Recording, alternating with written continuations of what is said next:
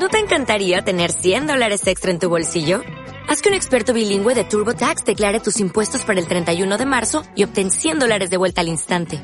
Porque no importa cuáles hayan sido tus logros del año pasado, TurboTax hace que cuenten.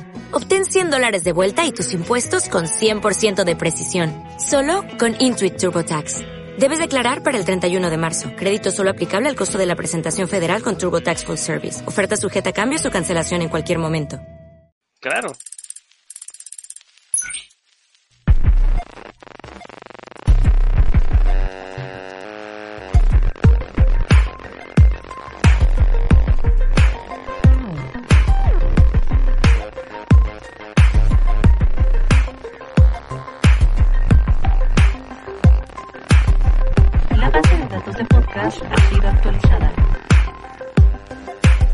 Creadores digitales. Hacking y tecnología sin bots. Listo, ya regresamos y vamos a, platicar sobre, bueno, ya, ya hemos tenido muchas opciones acá sobre educación, eh, sobre capacitarnos, pero hay una escuela en particular que eh, a mí, León, eh, me gusta mucho porque ha impulsado a gente que normalmente venía de otras carreras a integrarse al sector de tecnología y les ha cambiado la vida, ¿eh? La vida, el sueldo en muchos sentidos y esa escuela es DEF, o bueno, DEF eh, F. Y aquí tenemos a, a, Elías, quien nos va a platicar eh, sobre un gran avance que han tenido en esta escuela. Elías, muy buenas noches, ¿cómo estás? Hola, Lina, León, ¿cómo están? Déjenme Muy bien, centro. gracias. Muy bien, bienvenido. Oigan, ¿cómo, ¿cómo va todo?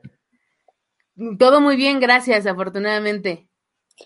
Qué bueno, pues yo feliz de estar aquí platicándoles. Este, gracias por la, por la presentación y pues por las generosas palabras. Es que la verdad es que sí, yo tengo muchos amigos eh, que eran de marketing y de repente empezaron a hablar sobre data analytics, sobre programación, o sea, te tomaste la molestia de explicarle a la gente que era más rejega y más sególatra de la industria que, que podían cambiar de carrera y eso está increíble. Sí, y además, además del cambio de carrera, ya hoy en día, pues las, las habilidades digitales, pues ustedes saben mejor que nadie, ya ya no son, siempre hablábamos del future of work y el futuro del trabajo, y pues con la pandemia el futuro está llegando un poquito antes, entonces ya no hay, ya no hay no entrarle, ¿no? Claro. Y tienen un, un bueno, hicieron un programa de becas, cuéntanos este gran anuncio que hicieron esta semana. Pero quisiera interrumpirlos a ambos, este, como outsider, eh, ahora sí como alguien que, que es novato en, en, el tema, no sé si podrías comentarnos, Elías, pues un poquito más acerca de qué es Dev, ¿no? Para que nos contextualicemos a los que nos están escuchando. Me encanta. Eh, sí, justamente DBF es un bootcamp de programación. Eh, en realidad hemos ido evolucionando un poco. Al principio nos llamábamos escuela de hackers. Lo que pasa es que nosotros, yo, yo en realidad soy arquitecto, yo no soy, yo no soy programador y me cambió la vida cuando fui a mi primer hackathon y luego me volví a un adicto a los hackatones. Ahí nos conocimos los fundadores eh, y justo me encantó porque pues, siendo arquitecto es, es, una carrera un poco cruel porque si quieres, suena muy padre esos edificios, hablar en la vida real, a ver, consigue el dinero para hacer un edificio, no está nada fácil. Y entonces yo veía que con una computadora podías construir cosas incluso de hasta veces hasta más valor, ¿no? Y la gente se juntaba y empezaba a construir soluciones y de repente decía, oye, esto de la cultura hacker es una locura, son equipos multidisciplinarios, es diverso, y entonces hablaban del hacker, el hipster, el diseñador, el hacker, el programador, el hostler, el emprendedor, y sonaba espectacular. Así nos conocimos, hicimos varios, un grupo de, pues, los que fundamos DBF, y lo que nos dimos cuenta es, a ver, este mundo digital tiene que llegar a todas y todos. Y lo que nosotros tenemos, la verdad es que hay bootcamps en toda la región. Eh, como bien decía Lina, hay muchos programas. Todos, la verdad, lo están haciendo increíble. ¿Por qué? Y mira, nada más para que se den una idea, LinkedIn sacó este año un estudio que a mí me voló la cabeza. Habla de que solamente para el 2025 se van a crear 150 millones de nuevos trabajos en la industria tecnológica. Es una locura. Entonces, este, pues para el paso que vamos, y justo antes de mi intervención estaban hablando de qué te quedó a deber la universidad. Entonces ahí me, ahí me empezó a, ahí le empecé a entrar y dije, este, Eh, la, universidad, digo, tardan las carreras cuatro años y de aquí al 2025 faltan justo cuatro años. Se antoja un poco complicado que 150 millones de personas consigan esos trabajos. Entonces hay un déficit de programadores. Hoy en día estamos viviendo eh, un tema y con la pandemia se exponenció muchísimo más, donde solamente para este año, antes de la pandemia, se hablaba de que había un millón y medio más trabajos que personas en la región. O sea, son trabajos que no pueden ser ocupados. Entonces ahí fue cuando dijimos, a ver, esto está increíble, todas y todos tienen que entrarle y lo que nos hizo a nosotros siempre como una brújula y lo que nos usó siempre como seguir fue esto tiene que ser accesible. ¿Cómo lo haces accesible? Con un tema de tiempo, con un tema de dinero y con un tema de inclusión también, porque a veces eso hace que no sea tan accesible. Y no es un tema solamente los bootcamps, ahora sí entrándole, los bootcamps somos programas intensivos, pero no es únicamente lo de la intensidad, porque si no, pues le metes más horas o lo repartes en, en, menos tiempo y pues ya acabaste, ya tienes tu bootcamp. Esto es un tema de mindset, es un tema de qué enseñas para que la gente pueda salir y conseguir sus primeros trabajos. Y entonces, ahora sí entrándole a las becas, nosotros somos una escuela ya estamos en, hemos crecido muchísimo, estamos ya con presencia en 30 ciudades, en 11 países en toda América Latina, estamos desde Buenos Aires hasta Hermosillo, literalmente. Y lo que nos hemos dado cuenta, bueno, ya para estas alturas hemos graduado más de 7.500 personas, 85% de, de estas personas consiguen trabajo entre 3 y 6 meses, depende del programa al que entren, y ganan un 154% de incremento laboral, para, de incremento salarial, perdón, para los que se cambian de carrera, o para quienes crecen en su mismo trabajo anterior y los sueldos están entre 600 y 1000 dólares para primeros trabajos. Entonces ya estamos por todas las startups, desde Google y Uber hasta Rappi y, hasta pymes chiquitas, en todos lados, empresas tradicionales, no sé, Telcel, las que la que quieran. Y ahí lo que dijimos fue, a ver, si esto es una locura y tenemos la meta de llegar a 100 mil estudiantes para el 2025, dijimos, lo tenemos que hacer más y más accesible. Entonces siempre estamos buscando oportunidades y llega el Banco Interamericano de Desarrollo que tiene el BitLab, que es el laboratorio de innovación. Es padrísimo porque... Pues, perdón que te interrumpa, ellos, el BIT también tiene estas, estas metas eh, de desarrollo a nivel, eh, pues a nivel Latinoamérica, a nivel interamericano, eh, sobre el, el eh, disminuir el nivel de pobreza. Entonces, eh, la educación siempre ha sido una, un aliado para poder lograr esto, pero cuando se habla de educación per yo creo que también tienes esta percepción, se habla también, bueno, de, educación básica, pero el, el, factor de estudio que más le representa un avance o un cambio de la pobreza a, a, pues a una estabilidad económica es la tecnología, ¿no? Ese, ese es el tema. Ya, ya la estaba haciendo de director de cámaras, creo que ya me centré bien. Pero bueno, el punto es que eh, justamente el BID es como banca interamericana de desarrollo, tanto América Latina, y ellos tienen el laboratorio de innovación, que está increíble porque es justamente la parte del banco que se dedica a, a innovar y a probar nuevas cosas, ¿no? A, a probar, como asumir riesgos. Y entonces justamente lo que dicen es, a ver, la educación tiene que regresar a ser un vehículo de movilidad social. No puede ser que la gente termine carreras y se acabe endeudando. Eh, es una cosa muy complicada. De hecho, en América Latina pasa que solamente en México nueve de cada diez personas que aplican a las universidades públicas no van a entrar porque no hay espacio y las universidades privadas son, son carísimas. El 1% de la población las puede pagar. Entonces, en ese sentido, lo que estamos buscando es saber cómo podemos ser más accesibles. Y ahí es donde sale este programa que tiene dos ejes. El programa de becas, donde estamos dando 75% de descuento en las mensualidades para las personas. Y ahorita les platico, porque no es solamente el descuento. Y una parte muy interesante que es el tema de financiamiento innovador, que es cuando estamos lanzando nosotros los Income Share Agreements. Si quieren, me voy primero por las becas, como ven.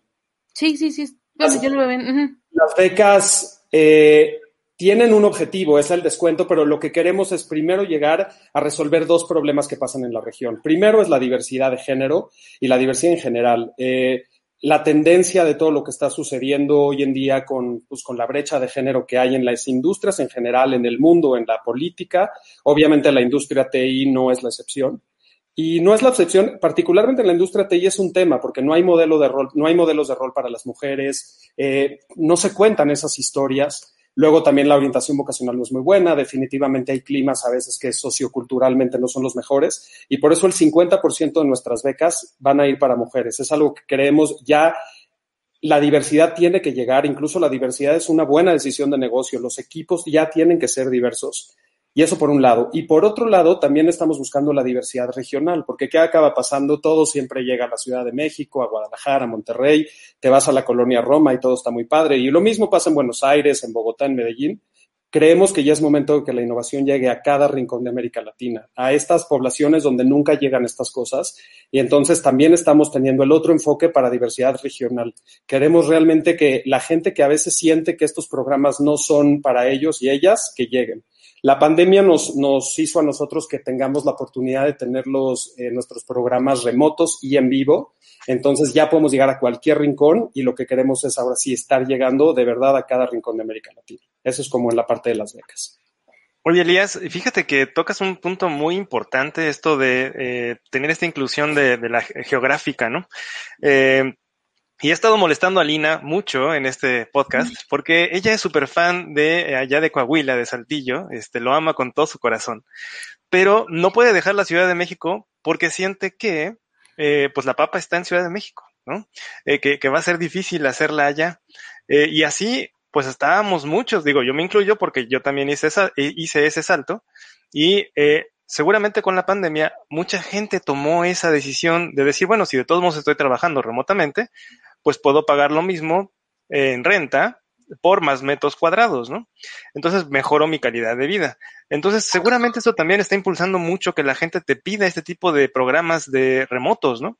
Y eso la industria de TI ayuda muchísimo porque los programas, eh, los, los, perdón, los trabajos son de muy buena paga y de muy buena cultura. ¿Por qué? Porque son escasos. Entonces, obviamente, pues hay que cuidar el talento. Entonces, todo mundo realmente, si sabes programar, yo siempre digo, suena muy cursi, odio ser cursi y más en vivo, pero yo digo que la programación es una llave que te abre todas las puertas y las puertas hay que ir a tocarlas.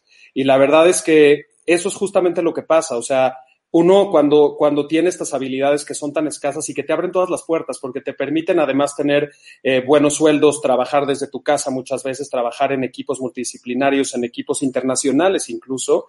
Entonces, pues es una excelente oportunidad y la diversidad regional viene con todo. Nosotros creemos mucho en eso y creo que es una muy buena noticia, la verdad. También hasta para, para la sustentabilidad, para el medio ambiente también, ¿no? Oye, Elías, y otra, otra pregunta. Fíjate que eh, está, eh, platicando con un, un, amigo muy, muy querido, eh, Jorge Altamirano, saludos por ahí si nos estás viendo. Eh, él me comentaba que eh, la industria del automóvil cuando empezó era muy mala y el dueño del automóvil tenía que traer consigo un chofer y que ese chofer, porque era una especialidad aprender a manejar, ¿no? Y que este chofer no solamente sabía manejar, sino que también era mecánico, porque el coche se te descomponía cada cada tres pasos y esta persona tenía que poder saber eh, repararlo y que pues en ese momento tú continuaras tu camino y que la industria tardó mucho pero que fue resolviendo esto hasta que el coche pues, pues se convirtió en algo como un commodity, ¿no? Y él me decía, ¿sabes qué va a pasar cuando la industria de TI madure igual que la industria automovilística, ¿no? ¿Qué va a pasar con los programadores? ¿Nos volveremos commodities?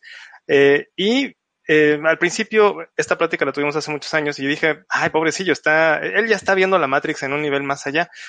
Pero cuando se soltaron las inteligencias artificiales a codear por nosotros y a corregirnos nuestro código en los compiladores, ya, ahora sí que ya empezamos a escuchar los pasos en la azotea. Aún así, con la inteligencia artificial intentando codear, ¿es buen momento para aprender a programar, Elias? Yo creo que es hoy en día es buen momento para aprender a, programar porque esa es el arma, ese es, ese es como la, la, como el arma que tiene el superhéroe, pero el superhéroe, su superpoder no es el arma, es la cultura hacker, eso es lo que yo pienso. Y la cultura hacker es siempre estar aprendiendo. Y entonces no importa que llegue la inteligencia artificial y no importa lo que va a pasar, el tener la capacidad de trabajar en equipo, de poder investigar, de poder aprender y de decir, a ver, yo voy a construir esto. Mira algo que a mí me vuelve loco y seguramente ustedes lo tocan todo el tiempo, es el tema de cómo sin darnos cuenta, no sé si han visto este, este experimento de la rana, si ustedes ponen una rana en agua hirviendo y la echan, la rana va a saltar y se va a morir. En cambio, si ponen a la rana en un agua templadita, rica y la ponen a hervir, la rana igual se va a morir, nada más que no se va a dar cuenta. Es como cuando estás en una tina y de repente sales agotado y dices, ¿qué pasó acá? Bueno, eso es justo lo que nos pasó ahora con la pandemia. De repente nos aventaron al agua caliente. ¿Y qué pasó antes? El, antes estábamos en una era industrial y pasamos a la era digital. Los cambios en la historia siempre han existido, nada más que antes primero de la agricultura, la revolución industrial pasaron 800 años, luego de la primera revolución a la segunda, que es la energía de, bueno, la máquina de vapor a la energía eléctrica pasaron 150 años, luego 100, luego 20 y ahora 10 y luego van a ser 5. Entonces, ¿qué va a pasar? Que los antes en la época de nuestros abuelos, pues el mundo cambiaba cada 80 años, por eso era vete y haz una maestría. Ahora es una maestría que te va a servir en cuatro años para nada. Ahora es siempre tienes que seguir aprendiendo. Y eso es a mí lo que, lo que, lo que creo que tenemos que abrazar en, nuestro, en este momento, ¿no? El estar siempre aprendiendo.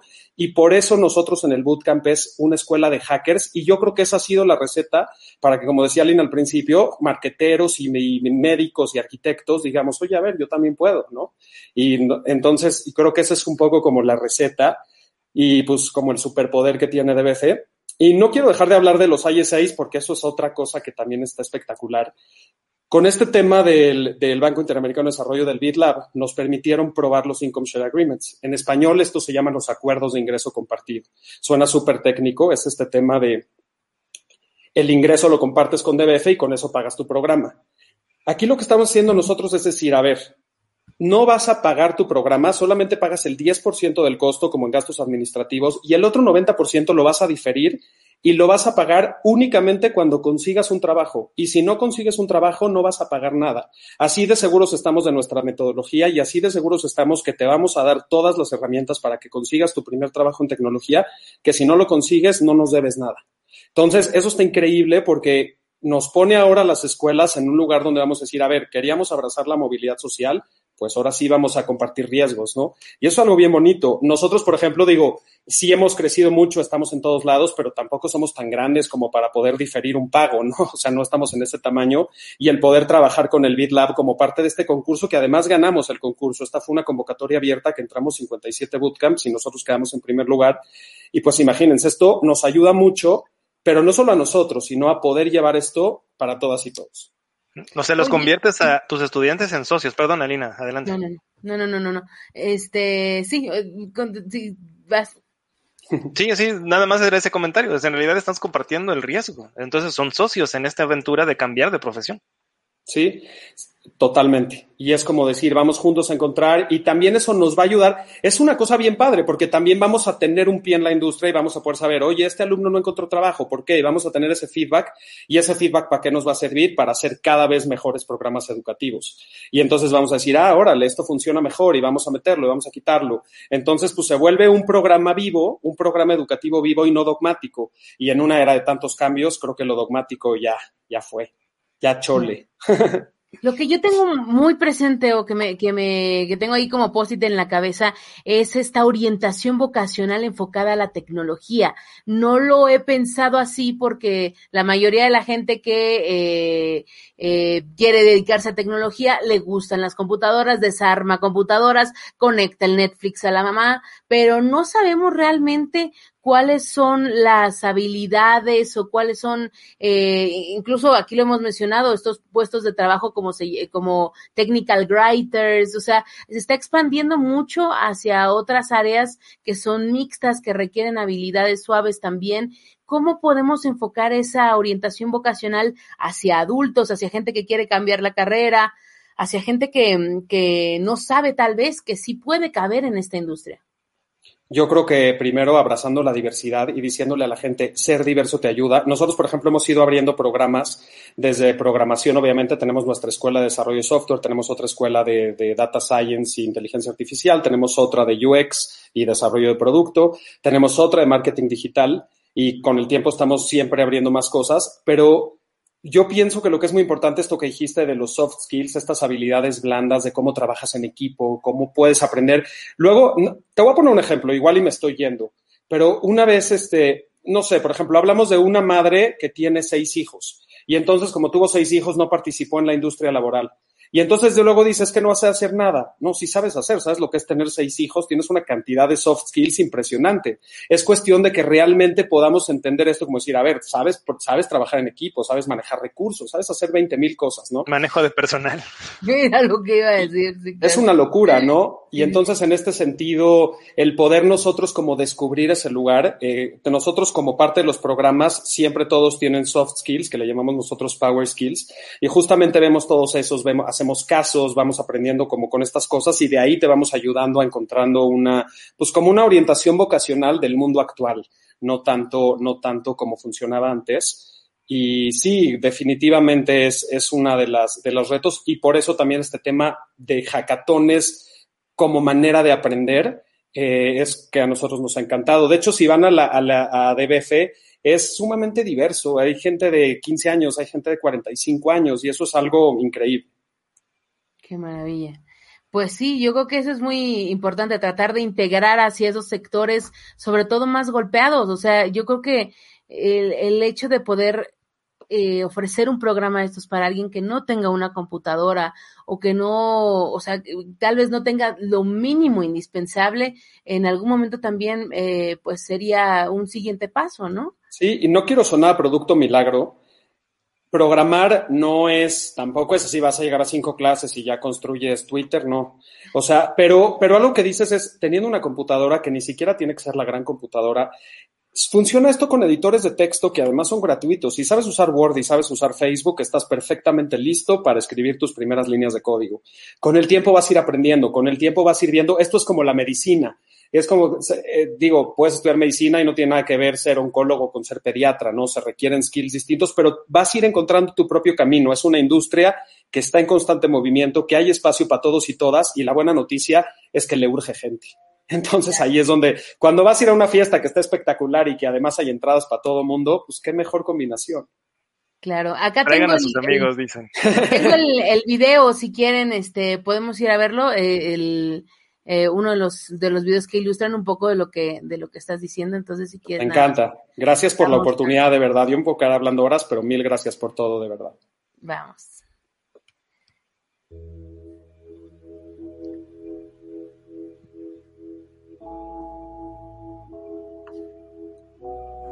Soy Elías Shushlev, soy co-founder de DBF.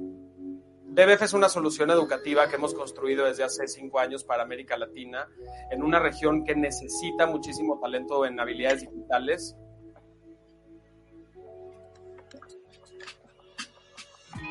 DBF se inserta en medio de dos problemáticas, a mi modo de ver. Eh, una de ellas es que en la región de América Latina hay muchas personas que no tienen acceso a una educación de calidad que resulte en que encuentren empleos u oportunidades de trabajo eh, que les paguen lo que quieren ganar, eso es una. Y por otro lado, al mismo tiempo, tenemos una, una industria que cada vez usa más tecnología, que cada vez requiere más habilidades digitales, eh, que paga muy bien y que no encuentran el suficiente talento porque hay muy pocas personas con estas habilidades eh, digitales. DBF está justo en medio para formar a estas personas y luego vincularlas con ese sector tech. somos tres cofundadores que venimos de mundos muy distintos y nos conocimos en hackatones. Con el tiempo nos empezamos a dar cuenta que la gente aprendía en hackatones y que, y que la gente aprendía resolviendo problemas y creando cosas en equipos. Y dijimos, bueno, ¿por qué no replicamos esto eh, como una metodología de aprendizaje? Empezamos con un grupo de 17 personas hace cinco años en la Ciudad de México, muy chiquito. Hoy estamos en 25 ciudades, estamos en seis países por toda América Latina, estamos creciendo muchísimo. Eh, ya llevamos más de 3.500 alumnos graduados, han conseguido trabajos increíbles, ha sido un programa que ha funcionado muy bien siempre está en constante cambio y evolución y bueno, pues es parte de por lo que estamos aquí ahora. Pues ahora estamos en el Google Launchpad Accelerator, siendo una de las nueve empresas aceleradas en toda América Latina. Y son estos momentos en los que con expertos y con nuevas metodologías podemos de repente volver a tocar base y decir cómo nos reimaginamos, quiénes queremos ser en los próximos años y cómo construimos eso de la mano de procesos que funcionan y que han hecho a empresas como Google ser lo que son. Lo que queremos es pues que mucha gente tenga acceso a programas educativos como, como el nuestro, que resulten en que tengan muchas opciones de lo que quieran hacer profesionalmente, ya sea emprender, ya sea eh, entrar a ese trabajo de sus sueños, en la empresa de sus sueños, Eh, queremos que eso lo puedan hacer a través de nosotros. El cambio ha sido brutal de empezar de 17 personas a esto y pues sigue, sigue mejorando constantemente y, y esto es apenas el principio.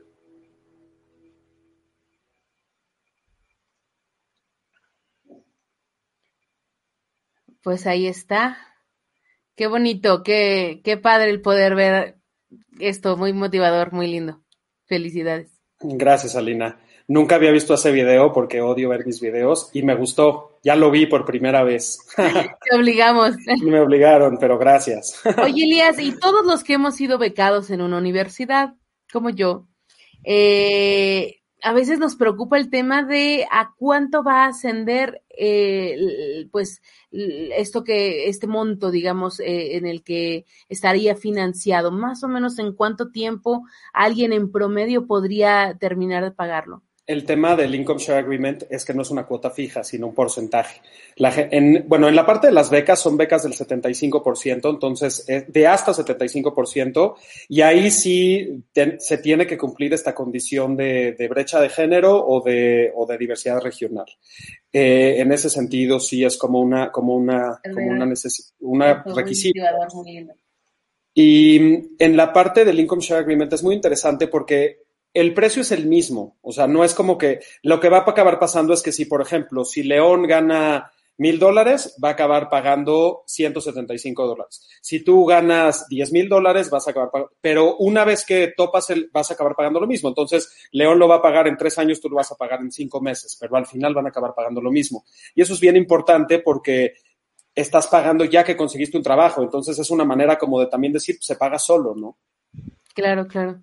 Sí, bueno, y, y, y a lo que voy es que el, el, estudiar una carrera universitaria ahorita, los montos que, que, que, llegan a tener, pues es una cosa que normalmente alguien se termina eh, o termina pagando de cuatro hasta diez años, dependiendo de, de, de la carrera y bueno, de, de, las circunstancias bajo las que firme este acuerdo. Pero el poder tener acceso a esto desde una edad mucho más temprana, pueda ayudar a que se desarrollen más fácilmente sus, sus eh, habilidades y que puedan encontrar un trabajo tal vez de una manera más rápida, ¿no? Totalmente. Y las universidades están también en una reinvención y en esta crisis de identidad porque el mundo ya no da para que uno esté cuatro años más otros dos de maestría, cuando en seis años el mundo ya no tiene nada que ver con lo que era. Eh, para los que odian la escuela hay una mala noticia. El mundo viene para los que nos gusta aprender y vamos a tener que aprender siempre porque el mundo está cambiando constantemente. Pues es el coche y el chofer del que hablabas, León. Eh, se trata siempre de aprender y al rato vamos a estar en tantas cosas que los dogmas no, los dogmas no son una buena idea hoy en día. Exactamente. Pues Elías, muchísimas gracias. ¿Cómo pueden ponerse en contacto eh, para, para ver si son candidatos, candidatas? Eh, ¿Cómo pueden ponerse en contacto contigo? Mira, abrimos nosotros generación cada cinco semanas. Entonces, tenemos sesiones informativas cada semana. Cada semana, si se meten a dbf.la y dbf.la diagonal becas, también en Facebook, Twitter e Instagram estamos como dbf latam y en Instagram como dbfla y ahí siempre estamos poniendo toda, toda, toda la información. En la página se pueden inscribir a sesiones informativas semanales. Y otra cosa, si entran a la beca y no quedan en una generación, apliquen a la que sigue. O sea, no, lejos de verlo como algo malo al revés, decimos, oye, esta persona aplicó tres veces, claro que quiere la beca, ¿no? Entonces, lejos de no ayudar, al revés, beneficia. Y, y, esa es la idea. Todo está en nuestros canales digitales. Síganos en Facebook, síganos en Twitter y dbf.la. Eh, eso es. Hay que aclarar entonces, Elías, que estos bootcamps son de tiempo completo, ¿verdad?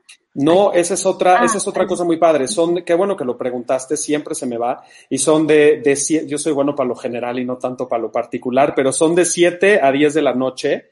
¿Por qué? Porque queremos que las personas puedan seguir estudiando y trabajando. No queremos, si alguien dice, a ver, yo ahorita tengo que, que conseguir una chamba, perfecto, a las 7 empieza tu clase. Entonces son de 7 a 10 de la noche y duran de 6 meses o de un año los que tienen Income Share Agreements un año y 6 meses los que tienen beca. Excelente. Ay, pues muy bien. Me, me da mucho gusto y, y, pues ojalá que esto también transforme mucho la economía. Hoy que estamos hablando de reactivación económica, evidentemente esto nos va a llevar hacia un, hacia un panorama diferente y como dicen, pues toda la gente que se dedica a tech, ¿no? Dejar de que, eh, dejar que la América Latina dependa del petróleo y podamos enfocarnos hacia estas habilidades tecnológicas que pueden ser muy reditables y que han demostrado serlo en otros países, ¿por qué no en Y, México? y va a pasar, y gracias también, digo, todos le están echando ganas a ustedes, cada uno de nuestros espacios, y la verdad, América Latina hoy, ya parece comercial, pero lo digo de corazón, es de los creadores digitales, qué buen nombre, porque eso es lo que toca. Ay. León. Muchas gracias, Elías. Que Muchas estén gracias. bien, cuídense mucho. Muchísimas gracias, muy buenas noches. Bye. Y agradecemos también a los comentarios de Rocío, de Rocío, también tenemos gracias. Jorge, Alma, eh, también por acá Mariana, un besote. Natalia y Sofía. Este, muchas gracias por todos sus comentarios. Eh, bienvenidas, bienvenidos aquí a Creadores Digitales y Invoquemos. ¿Qué invoquemos al, al señor Irán. ¿Estará en casa? Cortinilla. ¿Qué tendremos que hacer, Alina? ¿Cortinilla o tendremos que frotar una botella de cerveza para que aparezca? Yo creo que sí, una botella de cerveza. O este, o poner algún reggaetón. Este, ¿Tú crees que con el reggaetón aparezca? ¿Sabes qué? Vamos a dejar una computadora sin este, sin antivirus. contraseña. Yo, ajá, sin contraseña. Yo creo que sí aparece, es más fácil. Perfecto, vamos a, contra- a contraseña. Vamos a cortinilla y regresamos. Ay, este ya.